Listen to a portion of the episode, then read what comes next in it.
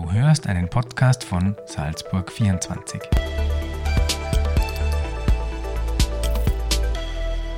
Hallo und herzlich willkommen zum neuen Salzburg 24 Podcast mit mir, Anna Gruber. Ich habe heute Conny Felice bei mir, Geschäftsführerin der HOSI Salzburg. Danke, Conny, dass du da bist. Ja, herzlichen Dank für die Einladung zum Gespräch. Sehr gerne. Wir werden uns heute ein bisschen über Gleichberechtigung und die LGBTQ-Community in Salzburg unterhalten. Mhm. Conny, was würdest du sagen, was hat sie da in den letzten 15 Jahren für die LGBTQ-Community da und welche Meilensteine hat es speziell in Salzburg gegeben? Also wenn du sagst 15 Jahre, dann ist das natürlich ein sehr großer Zeitraum. Da hat sich tatsächlich bei der Hose alleine ja schon etwas getan. Die Hose selber ist 42, 43 Jahre jetzt alt und vor 15 Jahren war der Standort noch in, in Mülden drüben, Müllner Hauptstraße und ist dann vor, jetzt sind es 13 Jahre übersiedelt in die Gabelsberger Straße und jetzt sind wir schon wieder am Übersiedeln eben in die Franz-Josef-Straße. Also das ist allein schon von, von den Örtlichkeiten etwas, was ganz, ganz stark wahrnehmbar ist, nämlich auch in der Form von Sichtbarkeit. Der Müllner Standort war damals tatsächlich so eine kleine Kellerhöhle unter Anführungszeichen, wo man sich damals ja, ja trotzdem auch vereinsmäßig schon sehr gut organisieren hat können und wo auch Feste stattgefunden haben und Feiern und so weiter, Beratungen, aber nur relativ versteckt. Und dagegen ist zum Beispiel eben der Standort in der Gabelsberger Straße sehr exponiert, also direkt an der Ecke da zum Beginn von der Sterneckstraße, also sehr gut einsehbar. Und damit ist natürlich auch in der Öffentlichkeit wahrnehmbar gewesen. Und wenn ich bei dem Thema bleibe, jetzt eben mit dem neuen Standort in der Franz-Josef-Straße, du siehst das eh da selber auch, also wir sind da, glaube ich, schon sehr, sehr einsehbar, auch jetzt für die ganzen Menschen, die in Autos und bei den Autobussen ist eine gleiche, Bushaltestelle nebenan und so weiter. Also die können alle sehen, was da bei uns passiert. Und das ist für mich ein ganz wesentlicher Punkt, wo man das Thema einfach sichtbar in der Mitte der Gesellschaft in Salzburg platzieren haben können. Das ist für mich so, ich glaube sogar ein Sugus jetzt aus, aus dem letzten Jahr auf jeden Fall und ganz ein, ein klares Zeichen in der Stadt. Mhm. Und was würdest du sagen, wie steht es in Salzburg um die Gleichberechtigung? Ähm, das ist ja, ja, ich kann da natürlich wieder nur für uns als Community sprechen oder als Community Center sprechen. Wir erfahren auf der einen Seite sehr große Unterstützung von durchaus auch von politischer Seite, also sowohl Stadt als auch Land sind bei uns ja auch Fördergeberinnen und ermöglichen eben auch den Vereinsbetrieb und eben zum Beispiel da die Übersiedlung. Also da ist auf jeden Fall mal die, ich sage mal, von der rechtlichen und von der politischen Seite ganz starkes Bekenntnis da, dass man zur Hosi steht. Ob es gesellschaftlich jetzt wirklich in der Bevölkerung schon so angekommen ist, ist wieder eine andere Frage. Aber das betrifft natürlich nicht nur Salzburg, das ist insgesamt so. Aber grundsätzlich der rechtliche Unterbau, der ist sowieso in Österreich überall gleich. In Salzburg haben wir ein sehr gutes Verhältnis zur Politik, zu anderen gesellschaftlichen Playern, bis hin zur Kirche eben auch. Aber natürlich gibt es noch Strömungen innerhalb der Gesellschaft, die bei weitem noch nicht so weit sind, dass sie sagen, okay, Gleichberechtigung für Homosexuelle, für Transpersonen etc. Ist, ist gegeben. Da sind wir, sind wir schon noch ein gutes Stück weg. Mhm. Und welche konkreten Baustellen siehst du da auf diesem Weg?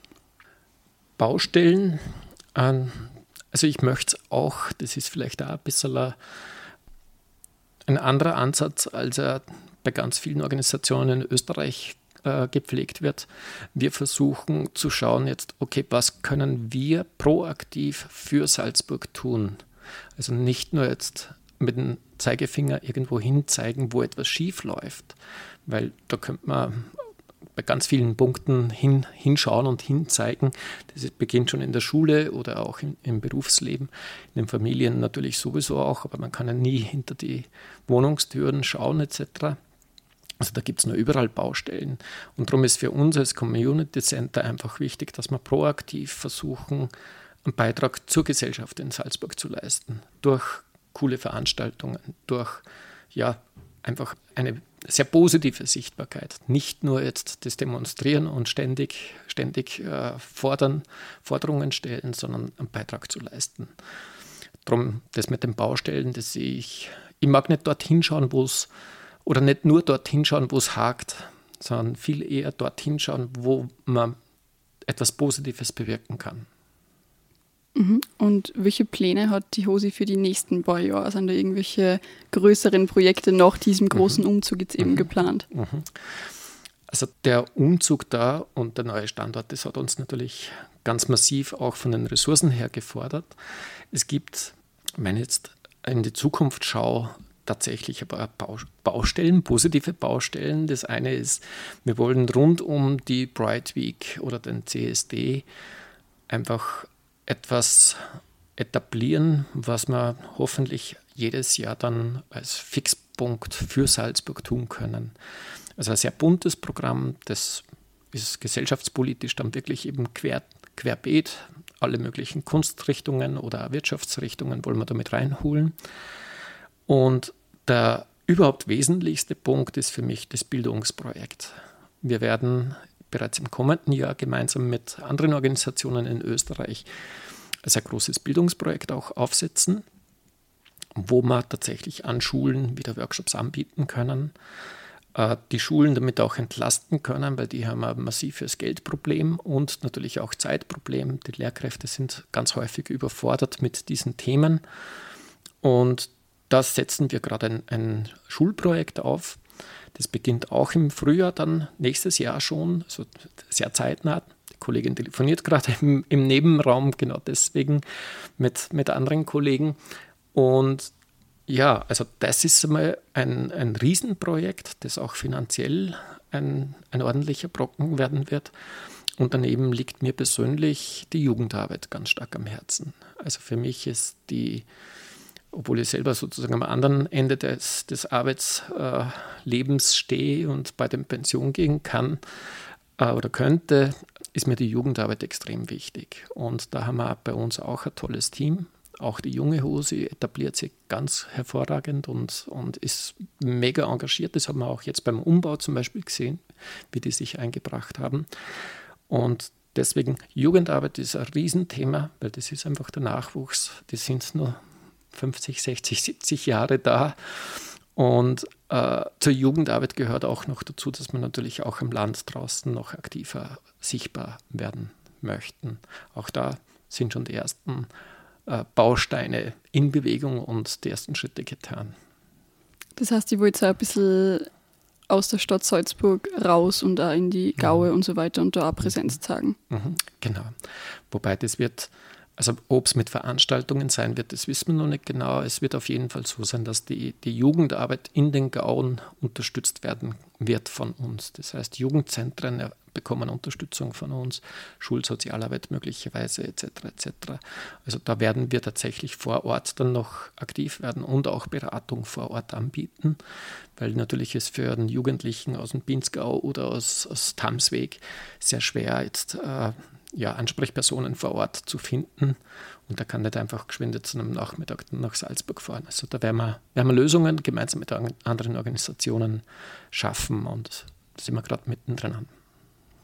Okay, und was würdest du generell sagen, wie aufgeschlossen sind denn die Salzburgerinnen und Salzburger der LGBTQ-Community gegenüber? Erfahrt sie da recht viel Gegenwind oder ist es doch überwiegend positiv? Das ist eine ganz interessante Frage, weil sie wenn es auf die persönlichen Kontakte übertrage, immer wieder so ist, dass, dass, also wenn man mit dem Menschen persönlich spricht, dann sieht man, dass da kaum Vorbehalte sind. Also das funktioniert. Da denkt man, hey, wir sind ja irgendwie doch im Schlaraffenland.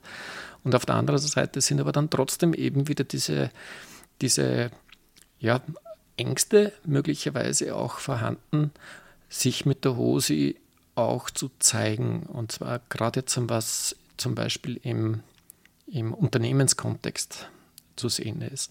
Da merkt man, dass einfach die, ja, viele Salzburger Unternehmen einfach nur Scheu haben, mit der HOSI gemeinsam irgendetwas zu machen, ob das jetzt Diversity-Workshops sind oder eben unsere Einladung eben zum, zum Sponsern oder zur, zu irgendeiner Form von Teilnahme bei der Bright Week.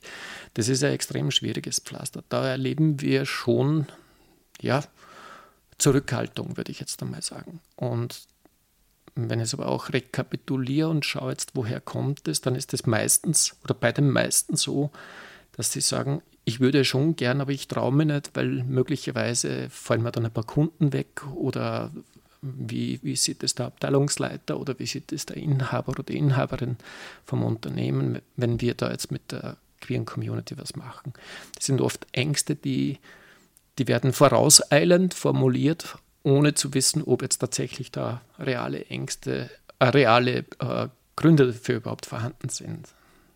Mhm, also eher so ein bisschen die Furcht vor dem Blick von außen. Genau, genau. Was sagt dann möglicherweise die Nachbarin oder der Nachbar? Ja, genau. Mhm, wenn du sagst, es gibt grundsätzlich dir persönlich gegenüber oder generell deiner Arbeit gegenüber wenig Vorbehalte, was sagst du dann zu zum Beispiel Regenbogen-Zebrastreifen, die wiederholt beschmiert mhm. werden? Nimmt einem das so ein bisschen mhm. die Lust an der Arbeit? Der Regenbogen-Zebrastreifen, das war für mich persönlich ein großes Learning. Also ich habe selber gesehen jetzt, was da, was da durchaus für Aggression auch unmittelbar stattfinden kann. Also es wird von Jugendlichen oder Kindern ein, ein bunter Zebrastreifen gestaltet und nicht einmal 24 Stunden später ist der äh, beschmiert oder zerstört. Und das ist ja nicht nur da in Salzburg passiert, das passiert ja durchaus an anderen Standorten auch. Äh, da stellt sich für mich auch wieder die Frage, was machen wir falsch? Und mein Learning aus dem Ganzen ist, möglicherweise haben gerade auch da manche äh, Gruppen in der Gesellschaft das Gefühl, dass sie übergangen werden, dass sie nicht gesehen werden, dass sie vielleicht auch nicht mit in den Prozess mit einbezogen werden. Also mein Learning daraus ist tatsächlich, also ich werde keinen Zebrastreifen mehr bunt bemalen, ohne dass ich da auch ganz eine konkrete Unterstützung aus den lokalen Jugendzentren oder von den, von den Schulen im Umfeld und so weiter bekomme. Also ich würde das nicht alleine machen, weil das dann, das erlebe ich oder das interpretiere ich auch so. Ähm, viele fühlen sich da ja, überfahren. Die sagen jetzt, hey, ihr knallt uns da einen Zebrastreifen her und niemand hat danach gefragt und wie kommt ihr dazu? Und wenn man das einfach auf breitere Basis stellt, sprich eben die, die ganze, das Kretzel mit reinholt in, diese, in diesen Gestaltungsprozess, dann glaube ich, dann, dann hat es eine andere Wirkung. Und ja, äh, du hast gesagt, ob es mir die Lust nimmt. Äh, die Lust nicht. Es ist wirklich die Frage, was müssen wir anders machen. Und der Zebrastreifen ist für mich äh, von den Aktivitäten ganz weit hinten in der Priorität.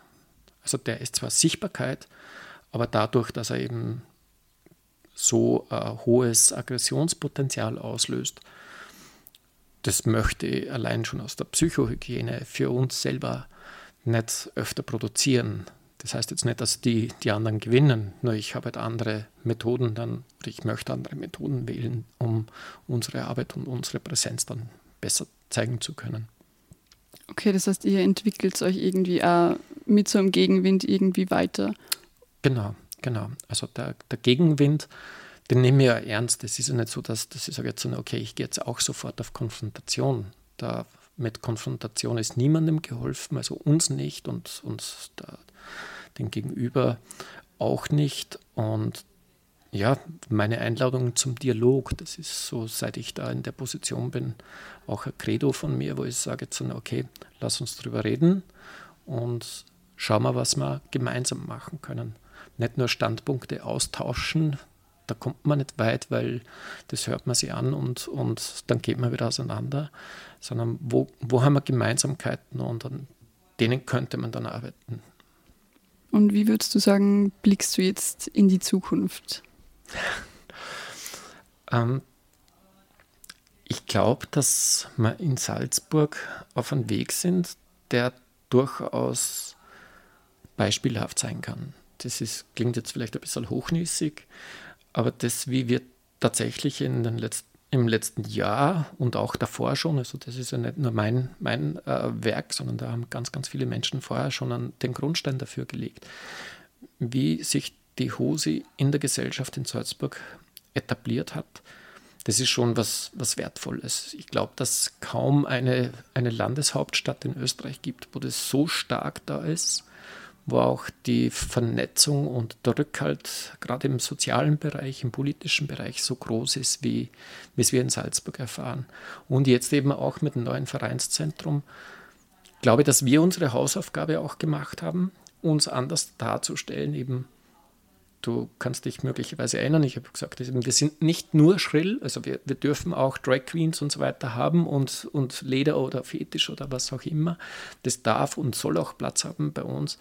Aber das ist ja auch nur ganz ein kleiner Part. Und durch den neuen Standort zeigen wir einfach, dass wir eben nicht nur das sind, sondern dass wir ganz ein normales kleines Volk sind, die wirklich schwer arbeiten und engagiert arbeiten. Ich finde, das war ein sehr, sehr schönes Schlusswort. Dann sage ich danke dir für deine Zeit. Ja, ich und danke dir. Es hat mich dir. sehr gefreut. Ich danke dir.